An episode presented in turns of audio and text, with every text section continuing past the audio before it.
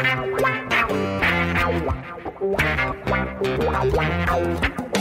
dois na barreira, correu, o rei atirou. Gol!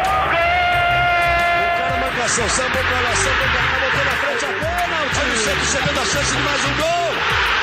Gol! Neymar pode bater de primeira.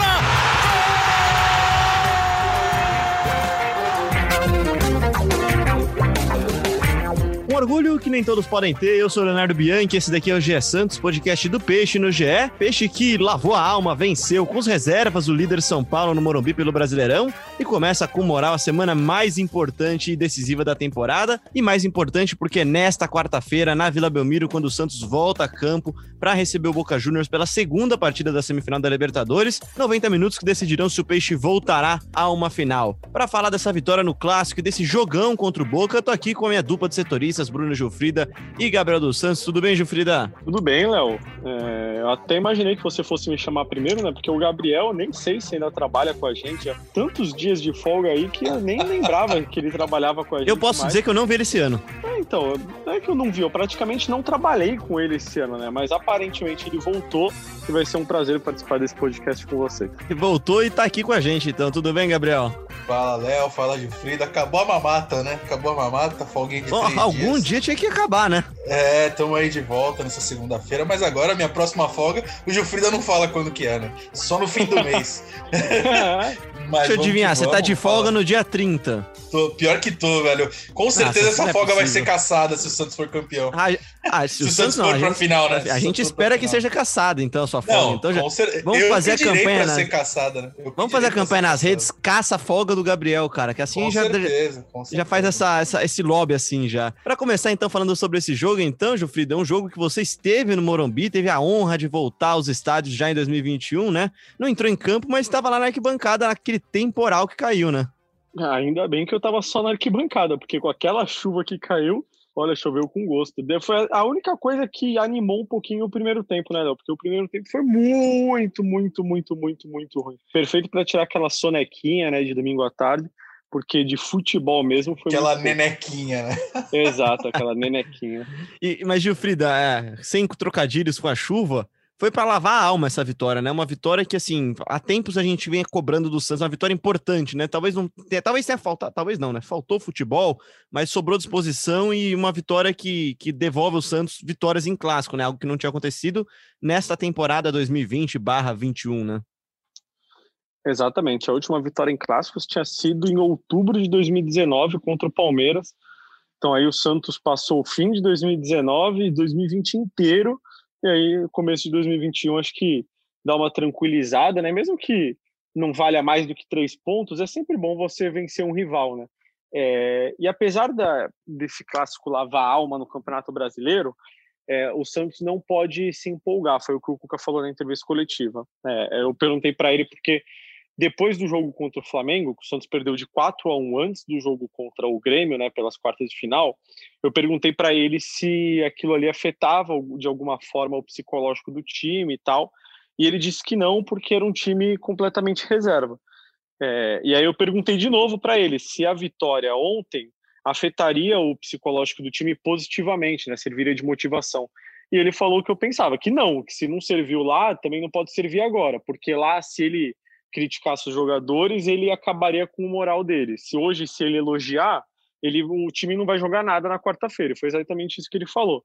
Então, apesar de lavar a alma, eu acho que é uma vitória que o Santos não pode se empolgar. O time que jogou ontem não vai jogar na quarta-feira, é outro campeonato, não tem nada a ver. É só para tirar um peso de realmente não ganhar clássico e tal, mas agora é outro campeonato, não tem realmente nada a ver com o jogo de ontem.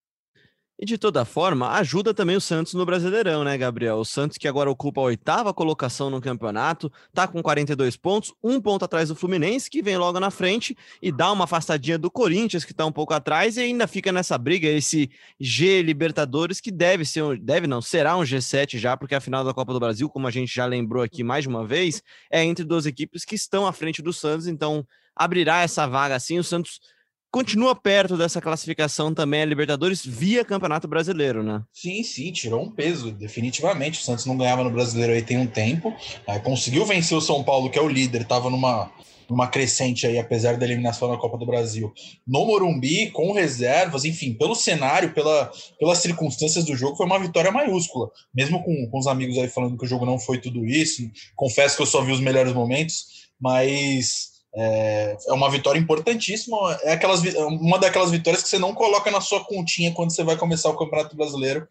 É, e foi muito importante. E concordo com, com o Gilfrida quando ele diz que vencer clássico não passa de três pontos, mas é muito importante você vencer clássico. Santos até brincou com isso nas redes sociais depois do jogo, que em 2021 já tem mais, mais vitórias em clássicos do que em 2020 inteiro. É, começou, foi o primeiro jogo, o primeiro jogo, o segundo jogo da temporada, né? O Santos começou 2021 aí já fazendo mais pontos em clássicos do que tinha feito em 2020, né, considerando a vitória, e agora no Campeonato Brasileiro, né, vai pegar uma sequência de times que estão lutando para não cair, né? Vai ter o Botafogo no fim de semana, depois de jogar contra o Boca, depois Fortaleza, depois Goiás, enfim, são três times aí que brigam para não cair, que o Santos pode fazer uma gordurinha é, depois desse jogo da Libertadores. Agora, com, com certeza, o foco é completamente na semifinal contra o Boca. Calma, torcedor, a gente vai falar de Libertadores instantes. Mas antes de falar um pouquinho do jogo, Jufrida, aproveitar que você estava no Morumbi, uma partida que acho que se faltou futebol, faltou, é, sobrou eficiência na defesa do Santos, né? Eu não vou dizer que foi uma partida perfeita da defesa, porque sofreu alguns sustinhos, principalmente no segundo tempo, mas uma partida muito boa de uma defesa alternativa do Santos, né? Com certeza, Léo. Na verdade, eu acho que foi uma uma partida muito boa de todo o sistema defensivo, né? Porque no primeiro tempo, principalmente, o São Paulo ficou muito com a bola, rodeou muito, foi para lá, foi para cá. E o Cuca até disse na entrevista que isso realmente ia acontecer, mas o São Paulo não conseguiu criar grandes oportunidades, né? A principal oportunidade do primeiro tempo foi do Arthur Gomes numa bola na trave do Thiago Volpe. No segundo tempo, aí sim, é, o, o, São Paulo aí um pouquinho mais é, eficiente, né? Chegando mais a área do Santos conseguiu criar chances de perigo. Mas o sistema defensivo todo do Santos jogou muito bem. É, os volantes foram bem, o Sandri e o Vinícius Balieiro ali na frente da zaga, na proteção. É, os laterais jogaram bem. O Jean Mota até é, defensivamente não comprometeu, chegou um pouco até o ataque, mas defensivamente não comprometeu. É, os atacantes ajudaram muito é, na recomposição, tanto o Arthur Gomes como o Lucas Braga. Então, é, o desempenho defensivo todo do Santos, é, independentemente de quem, for, quem formou a dupla de zaga, foi muito bom. É, acho que quando você fala defensivamente é o sistema todo, né? Mesmo é, é, é, o time todo marcando, né? E a zaga, a zaga, a defesa do Santos em si foi formada por João Paulo, Madison, Laércio, Alex Giamota. Uma boa partida do Laércio também achei, viu? Uma, um, é, é um cara que, que eu particularmente espero um pouquinho mais. Acho que pode pode se tornar, pode se tornar uma opção importante para o técnico Cuca na saída do Lucas Veríssimo. É, o Laércio, a grande questão é que ele não é um zagueiro técnico, né? Então a torcida está acostumada com o Lucas Veríssimo, acha que o Laércio joga mal e tal. Mas ontem, pelo alto, por exemplo, no estilo de jogo que o Santos propôs ontem, ele foi muito bem. É, ele jogou pelo alto ali, é, tirou as bolas que foram na área, aí ele erra um domínio, erra um chute para frente, dá uma espanada na bola e tal, e fica a impressão de que ele jogou mal. Mas eu não acho que ele jogou tão mal, não? Eu concordo com você. Dentre esses nomes que você citou aí, você citou quase o time inteiro, você não citou dois nomes, se eu não estou enganado. Um deles é o Bruninho, que realmente não fez uma boa partida, né, Gilfrida? O, o Bruninho, eu, eu, vejo nele talento, vejo nele um, um, jogador promissor, mas sinto que falta às vezes um pouquinho mais de maturidade do jogo mesmo, de entender melhor o jogo. E aí acho que isso conta muito com a falta de experiência mesmo dele. Ele fez uma sequência de três ou quatro faltas idênticas no final do primeiro tempo ali, faltas que ele fazia por, por pura afobação, né? Ah, eu discordo um pouquinho, assim, eu acho que ontem ele jogou mal muito por conta das características do jogo, né? É, ele recebeu de algumas bolas, assim, no primeiro tempo, é, quando o São Paulo tinha mais a posse de bola, ele recebeu alguns lançamentos no meio de três jogadores do São Paulo. Aí realmente ficou um pouco complicado para ele, né? Então acho que é, fica muito difícil de analisar a atuação do Bruno ontem é, por causa disso. Ele foi anulado, assim, né? Porque o Santos, ele é um jogador que é, o, ele prende os zagueiros lá e tal, né? Quando o Santos está atacando, ele é uma, uma referência lá na frente. Mas ontem ele, a função dele foi basicamente marcar os meias do São Paulo e os zagueiros do São Paulo ali, quando o Santos estava todo na defesa, com os 11 jogadores atrás da linha da bola, ele ficava marcando. E aí quando o Santos recuperava, ele levava um chutão no peito assim, tinha que dominar e tal. É, então acho que ah, tudo bem, as faltas tal, pode ser um pouquinho de afobação, mas eu acho que a, a questão ontem foi mais essa. Acho que ele não teve muita oportunidade. Foi um jogo que não, não era muito para ele. Faltaram um até jogo... bolas cruzadas mesmo, né? Faltaram bolas pelo alto Exato, também, que é uma das não especialidades. Cruzou né? bola. O Santos não cruzou bola, porque o Santos praticamente só se defendeu. Então ele, a função dele era basicamente receber a bola no meio de três ou quatro jogadores do São Paulo e segurar até que os outros jogadores do Santos viessem até ele. Só que ele não tinha muito, muito suporte para segurar essa bola. Né? Então acho que realmente ele fez uma partida ruim, mas acho que muito por conta é, da características do, das características do jogo mesmo, muito mais por causa disso do que por imaturidade dele, enfim. E outro nome que você não citou nesse seu elogio coletivo ao sistema defensivo do Santos foi o Jobson, justamente o autor do gol, né? Eu queria que você falasse um pouquinho mais sobre ele. É, é aquela atuação que o, no, na, o cronista antigo escreveria no jornal no dia seguinte, o gol e só? Um gol e só, né? até na minha na minha nota de minha nota de notas, na minha matéria com as notas dos jogadores, eu, eu escrevi isso, né? O Jobson era para ter saído no intervalo. Ele jogou muito mal no primeiro tempo. Ele com certeza só não saiu porque o Cuca não queria colocar é, os jogadores titulares e não queria colocar outro menino numa fogueira dessa. É, o Jobson, no primeiro tempo, ele não fez nada. Ele errou praticamente tudo que ele tentou, participou muito pouco do jogo, é, não marcou, não, não, não criou, não produziu ofensivamente ele foi muito mal, tanto que eu dei nota 7 para ele, que é o mínimo ali, né? Ele fez o gol. Todo mundo começa com 6, o gol vale 1 e tal. Eu até daria um pouquinho menos, mas é como foi o gol da vitória e tal. Mas ele foi muito mal, muito mal mesmo. Acho que é, o Jobson, eu posso dizer que, para mim, não aproveitou a chance que teve. E, Gabriel, a gente fez fala bastante. Tal, mas é, eu tô com você nessa, tô com você nessa, Jofrida. Tá até trazendo o Gabriel pra conversa. Gabriel, às vezes a gente fica com a impressão que o Jobson, quando ele faz o simples, ele vai melhor do que quando ele tá com confiança. Você também vê assim? Você, vê, você acha que o Jobson às vezes falta fazer mais o simples, especialmente quando ele pega uma oportunidade num gramado molhado, num jogo difícil, num clássico contra o líder do campeonato? Acha que falta um pouquinho mais de simplicidade nos movimentos do Jobson? Sim, concordo, concordo plenamente. Eu acho que ele tenta enfeitar muitos lances, né? A gente até debateu isso aqui, ele tenta dar uma plasticidade a mais para as jogadas que não precisa. Ele tinha perdido isso, entre aspas, é, tanto que ele virou titular absoluto há, há, algum tempo, né? Depois ele perdeu a vaga novamente, merecidamente, porque ele voltou a, a, a ser bastante inconstante, principalmente na marcação, tanto na marcação quanto na criação. Eu, eu, concordo plenamente com o que você disse, que ele tenta dar um, ele tenta dar um quê a mais para cada jogada que ele acaba se prejudicando. Ontem ele fez o gol da vitória, foi mal, como o Bruninho falou, mas ele aparece como uma opção até que ok no banco de reservas. Acredito que hoje ele não tem essa qualidade é, para ser titular do Santos, principalmente que o Alisson agora está voltando a jogar bem, tem sido importante na marcação. Tudo bem, o Sandri também conseguiu conseguiu subir nesse ranking aí, acho que acredito que hoje é, está à frente do Jobson. É, então acho que o Jobson tem que correr um pouco atrás aí do prejuízo, porque ele está ficando um pouco para trás nessa relação e acho muito pouco provável é, que ele que ele jogue contra o Boca agora na quarta-feira. E Gilfrida, durante o segundo tempo eu vi um tweet seu falando da, das entradas dos titulares, né? Entraram alguns titulares durante o jogo, o Pituca primeiro, depois o Alisson, o Caio Jorge, que entrou e entrou bem, na minha opinião, também. A gente pode até falar um pouquinho mais dele daqui a pouco. É, vi que você não gostou muito, não, dessa entrada aos poucos dos titulares num clássico que o Santos já vencia, né? É, na verdade, não é que eu não gostei aqui. É, eu entendo o Cuca, ele não usa os jogadores porque eles estavam desgastados fisicamente, e talvez esse seja o único motivo, e não uma preocupação com lesão, é, lesão que eu digo de choque, torcer um joelho, torcer um tornozelo, algo assim. É, eu entendi depois da partida que o Cuca é, não utilizou esses jogadores por causa de desgaste mesmo, porque ele fala que eles jogaram ontem só 38, 30 minutos, então não se desgastariam. É, mas eu acho que é um pouco arriscado você tirar os titulares do, antes de um jogo decisivo e depois colocá-los no meio do jogo, assim, meio, né, não digo frios, mas eles não estão no jogo, né? Então eu acho que é um pouco perigoso. Eu discordo de utilizar titulares num jogo em que você poupou esses titulares para não, não colocá-los em risco. Mas o Cuca quis colocar, ninguém se machucou, então bola para frente. Mas eu acho que, se, que foi um pouquinho arriscado da parte dele. Nem que eu não gostei, só acho que foi um pouquinho arriscado.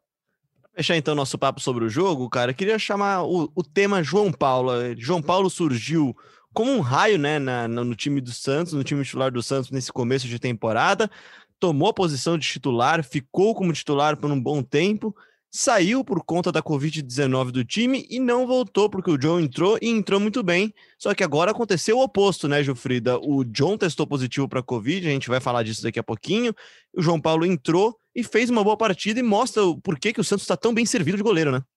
Com certeza. É, o João Paulo, quando ele saiu do time, a gente já falava que era mais talvez por uma confiança maior no John do que por uma falta de confiança no João Paulo. Né?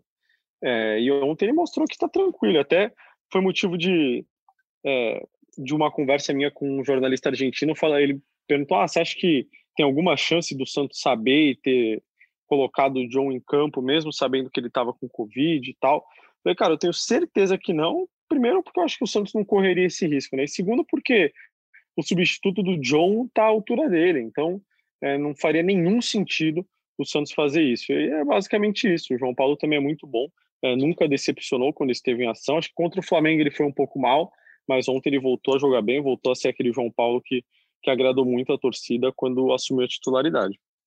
E já que você já deu essa deixa, vamos mudar então a chavinha, começar a falar de Libertadores, porque essa foi uma notícia que pipocou pra gente na quinta-feira e que, que foi tema de discussão, não sei se de discussão, mas de fofocas na Argentina, né, Jufrida? É, esse teste positivo do Wagner Leonardo, o Palha e do John, né, na Argentina já Explica pra gente como é que foi feito esse exame e por que, que esse exame não, não, não foi feito antes do jogo, né? Na verdade, ele foi feito antes, esse é um segundo exame, né? Sim, na verdade, os exames que ele, eles fazem é, tem que voltar no tempo, né? Eles fizeram o exame no Brasil ainda, na, no sábado, um dia antes da viagem para a Argentina, né? É, porque o exame tem que ser feito até cinco dias antes do jogo e tem que ser feito também antes de viajar. Então, sábado era o limite ali para o Santos fazer esses exames. O Santos fez os exames no sábado, toda a delegação testou negativo para a Covid. É, no domingo, a delegação viajou. Segunda, terça, quarta teria o jogo e à tarde os jogadores e toda a delegação fizeram um novo exame é, PCR, que é o pedido pela é o mesmo pedido pela Comebol, mas esse exame não era para o jogo, esse exame era para voltar ao Brasil, porque você não pode voltar ao Brasil é, sem ter um teste negativo de Covid. E aí o, o resultado desses exames só saiu depois do jogo de quarta-feira. Então é uma situação bem simples assim. É, o John e o Wagner Leonardo já estavam contaminados no jogo, isso daí é óbvio, porque eles fizeram o exame antes do jogo, só que o resultado só saiu depois. E esse exame não era o exame pedido pela Comebol. O exame que a Comebol pede foi feito no sábado, tinha feito, sido feito no sábado. E aí o Santos providenciou um avião sanitário para eles poderem voltar ao Brasil, voltaram, fizeram mais dois exames aqui que confirmaram o resultado lá da Argentina. Então os dois aí fora é, desse jogo e teve uma polêmica, né? Ah, será que o Santos sabia e tal? É, mas o próprio Boca, pelo que eu ouvi de jornalistas argentinos, colegas nossos, é, o próprio Boca é, não estava pressionando, fazendo representação, entregando documento, nada disso. O que eu ouvi é que o Boca ia querer ouvir da Comebol o que, que tinha acontecido. E a Comebol informou ao Boca que o que tinha acontecido era exatamente isso. O próprio laboratório que fez os exames dos jogadores na delegação do Santos na Argentina confirmou que o resultado só saiu depois do jogo e tudo mais. Então não teve nenhuma relação com o jogo aí. Ah, o Santos não foi pro vestiário. É um buraco que há no protocolo, né? É um buraco que há, há, há esse buraco até... no protocolo. Há um tempo útil para os exames ficarem prontos. Até eu, até eu escrevi isso, né? O exame é feito no sábado. Aí, domingo, sábado, depois do exame, o jogador volta para casa. Aí, domingo, vai para o CT. Aí do CT pega um ônibus, vai para o aeroporto. No aeroporto você pega um avião e vai para a Argentina. Na Argentina você desce do avião, pega outro ônibus, vai para o hotel. Aí fica no hotel. Aí sai do hotel, vai treinar, volta pro hotel, sai do hotel, vai treinar, volta pro hotel, sai do hotel, vai pro vestiário.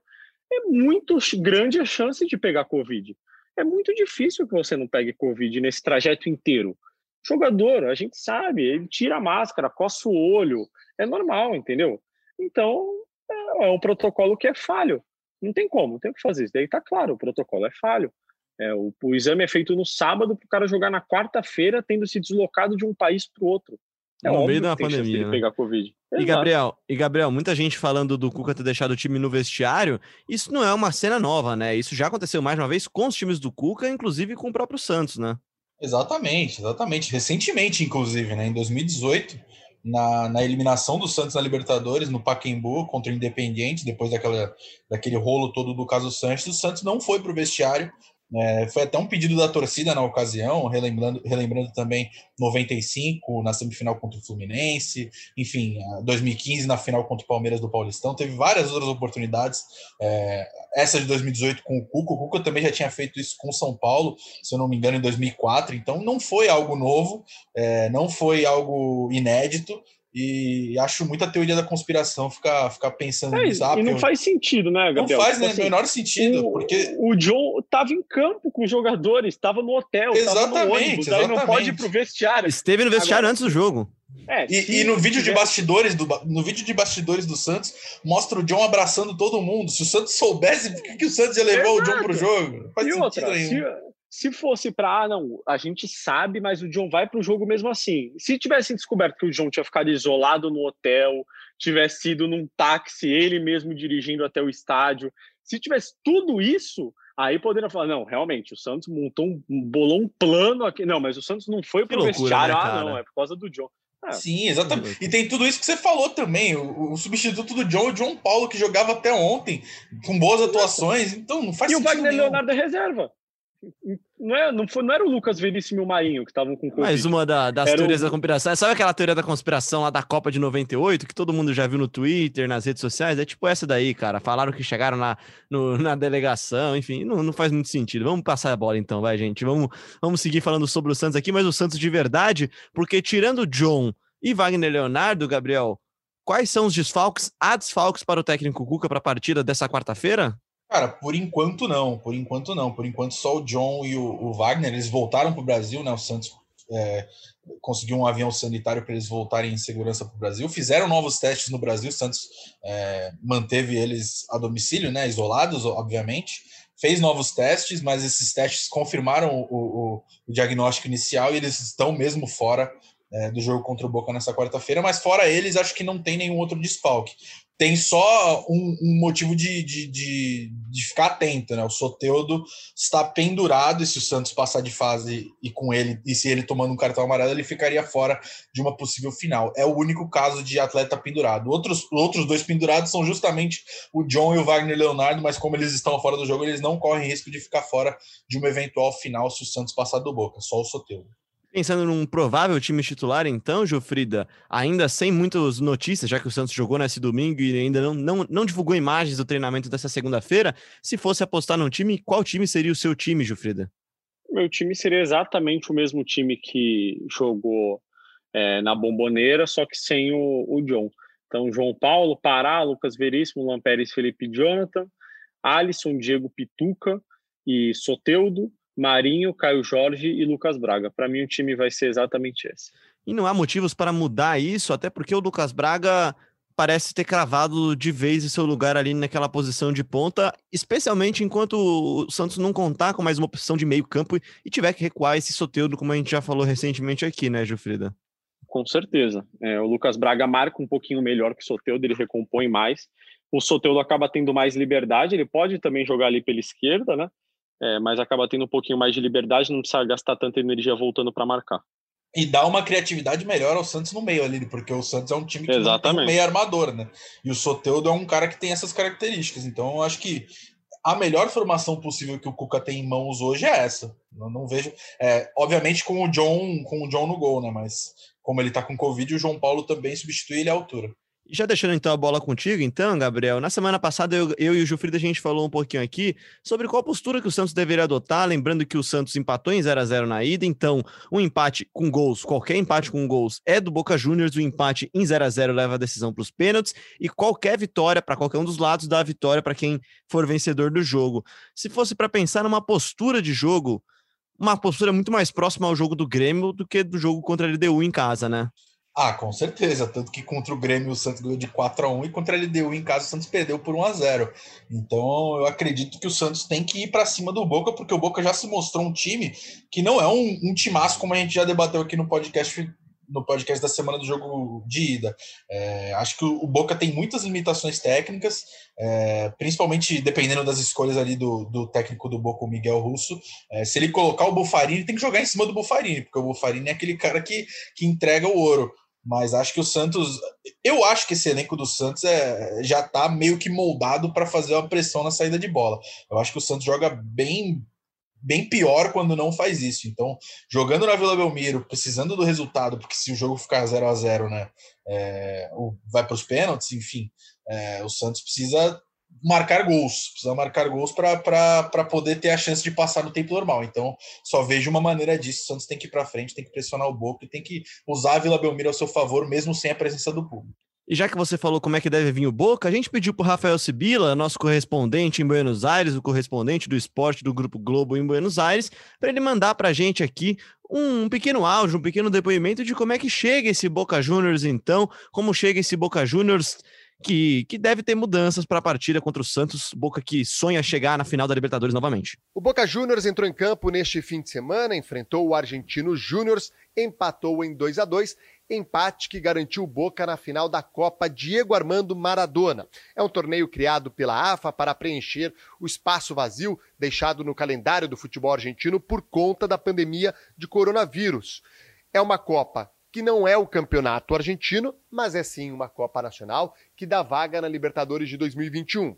É bem verdade que o Boca já está classificado para a Libertadores de 2021. O que o Boca quer mesmo com esta Copa é chegar ao seu título número 70 na história. Vocês podem ver que nas máscaras usadas pelos jogadores, pela comissão técnica, tem o um número 69 dentro de uma estrela. É porque o Boca, neste momento, tem 69 títulos oficiais. Se vencer a Copa, Diego Armando Maradona chegará a 70. Se vencer a Libertadores, chegará a 71. O técnico Miguel Ángel Russo escalou um time pensando já no confronto contra o Santos, por isso colocou apenas dois titulares em campo, o Toto Salvio e o Rara. Depois, durante o jogo, acabou fazendo algumas mudanças, colocando outros titulares em campo, como o Esquerdos, o Soldano e o Vija. Mas olho, porque a gente pode ter uma mudança no time contra o Santos, baseado nesse jogo contra o Argentino Júnior e também pelo pedido da torcida de ter um Boca que agrida mais o Santos. O Boca, nessa atual edição da Libertadores, marcou 13 gols e 11 jogos. Neste jogo contra o Argentino Júnior, os dois atacantes reservas marcaram gols, o Mauro Zarat e o Ramon Ábila.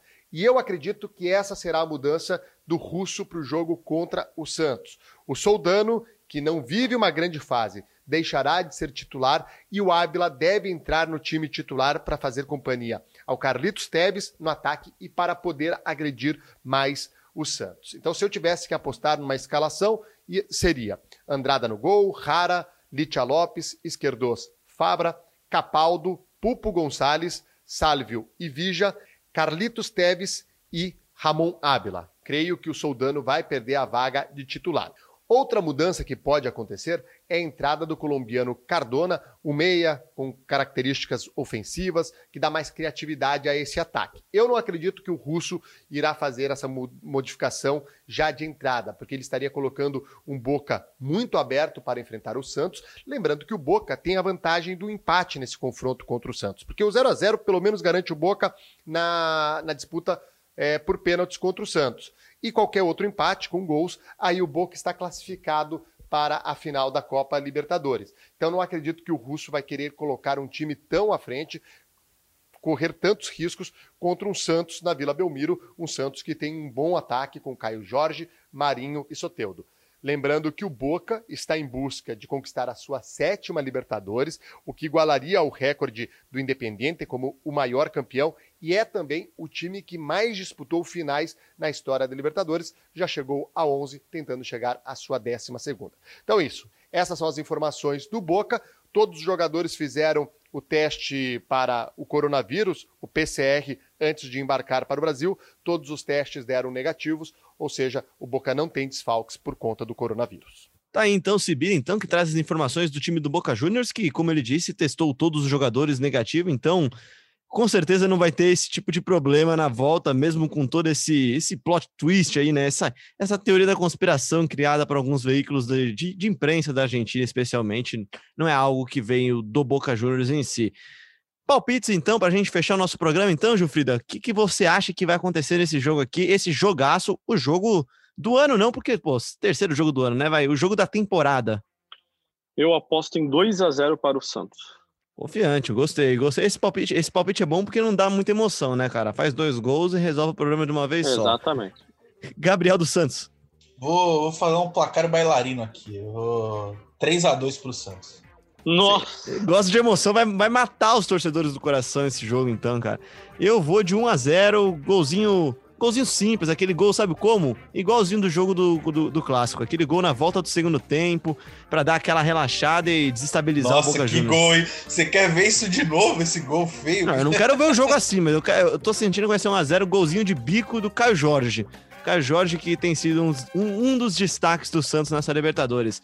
Quem vai estar na vila de vocês dois aí, só pra gente saber quem que a gente vai, vai jogar as orações positivas aí? Gabriel, Gabriel. Ih, rapaz, isso daí não pode ser coisa boa. Gabriel, grande abraço. Cara, que isso, Léo? Que isso? Não, não me. Pô, você, Não, vamos com, tirar tô com moral contigo, hein, pô. Vamos tirar sua folga já no dia 30, já, mas vai ser por um bom motivo, viu, Gabriel? Exatamente, Grande abraço. exatamente. Grande abraço pra ti, bom jogo na quarta-feira. Você vai estar realizando o que muito torcedor queria estar fazendo nesse jogo, infelizmente ainda não é possível, que é estar na vila acompanhando esse jogo. Com certeza. Valeu aí quem acompanhou até agora. Valeu, Léo. Valeu, Bruninho.